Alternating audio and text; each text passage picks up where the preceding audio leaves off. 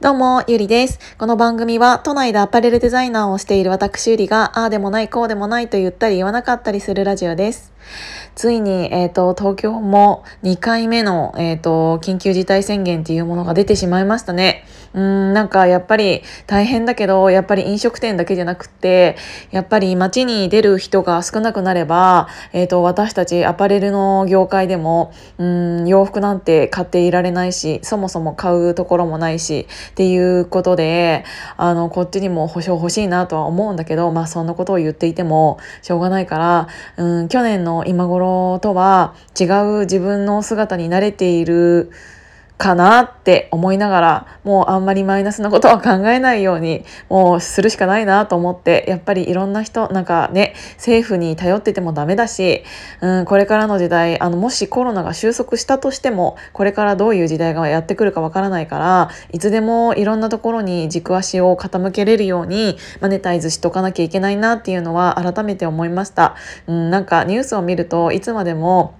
なんかもうちょっとこうしてくれないと困るとか言っている方たちって の意見っていうのがどうしても出てきちゃうんだけど、まあ、ああいうのがねどのぐらいの人が思っているのかわからないけどもうねコロナっていうものはあの予測不可能というか誰が悪いわけではないし、ね、こうになってしまった以上政府の方々に だけなんかもうどうにかしてくれって言ってても仕方がないことだから今自分ができることは何なのかっていうのと,、えーとこれからの時代自分ががどうやったら生きていけるのかっていうものをもう1年近くも経つわけだから、えー、と考えてちゃんと,、えーと、これからの生き方っていうものを、うん、作っていかなきゃいけないなっていうのはすごく改めて思いました。で今から全然違う話になるんだけど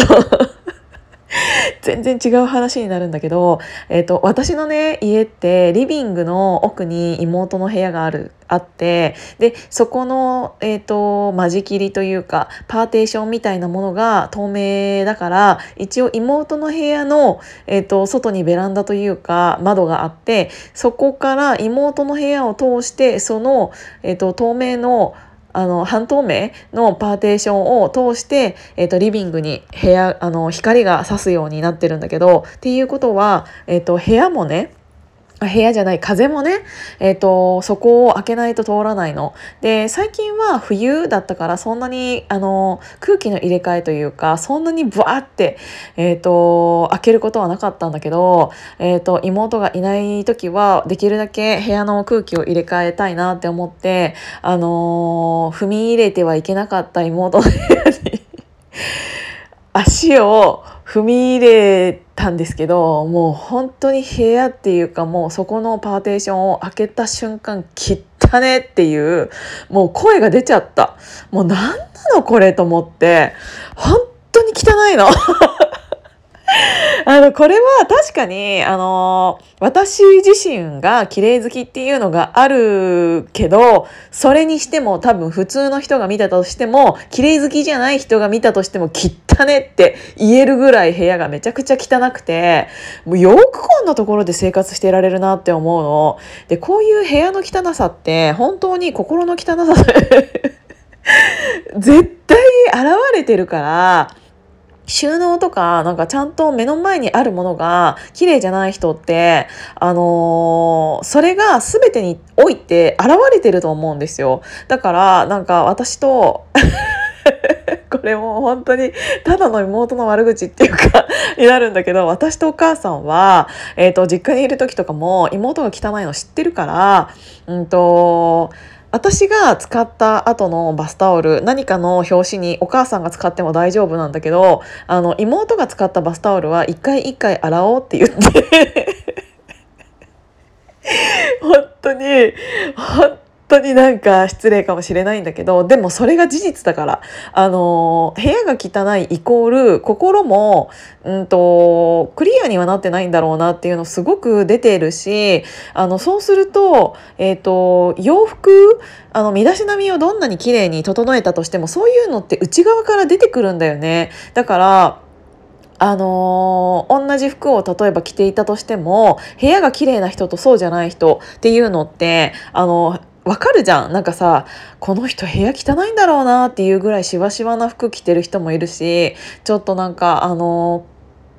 ゴミというかなんて言うんだろう塵？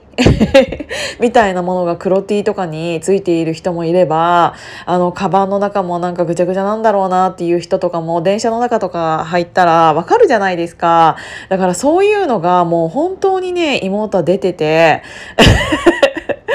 マジで来たね。あのー、それがすごいよくわかる。あのー、水回りは共通で使ってているスペースだから私ができるだけ毎回毎回あの掃除っていうのはしているけどなんかそれでもやっぱり食器の洗い方一つとってもあのわかるじゃん？だからねもう本当に汚ねえなこいつって思って今がっかりしてる感じ。多分これでもまだあいつの中では綺麗にしている方でなぜかというと多分私の目が光っている場所があるからあの今これで保ててるとは思うんだけど曇りガラスでも見えてしまうこのシルエットっていうのが 本当にもうそろそろマジで汚いことになってんだろうなっていうのはすっごいよくわかるしなんかあの絶対に私より時間があるはずなのよ。絶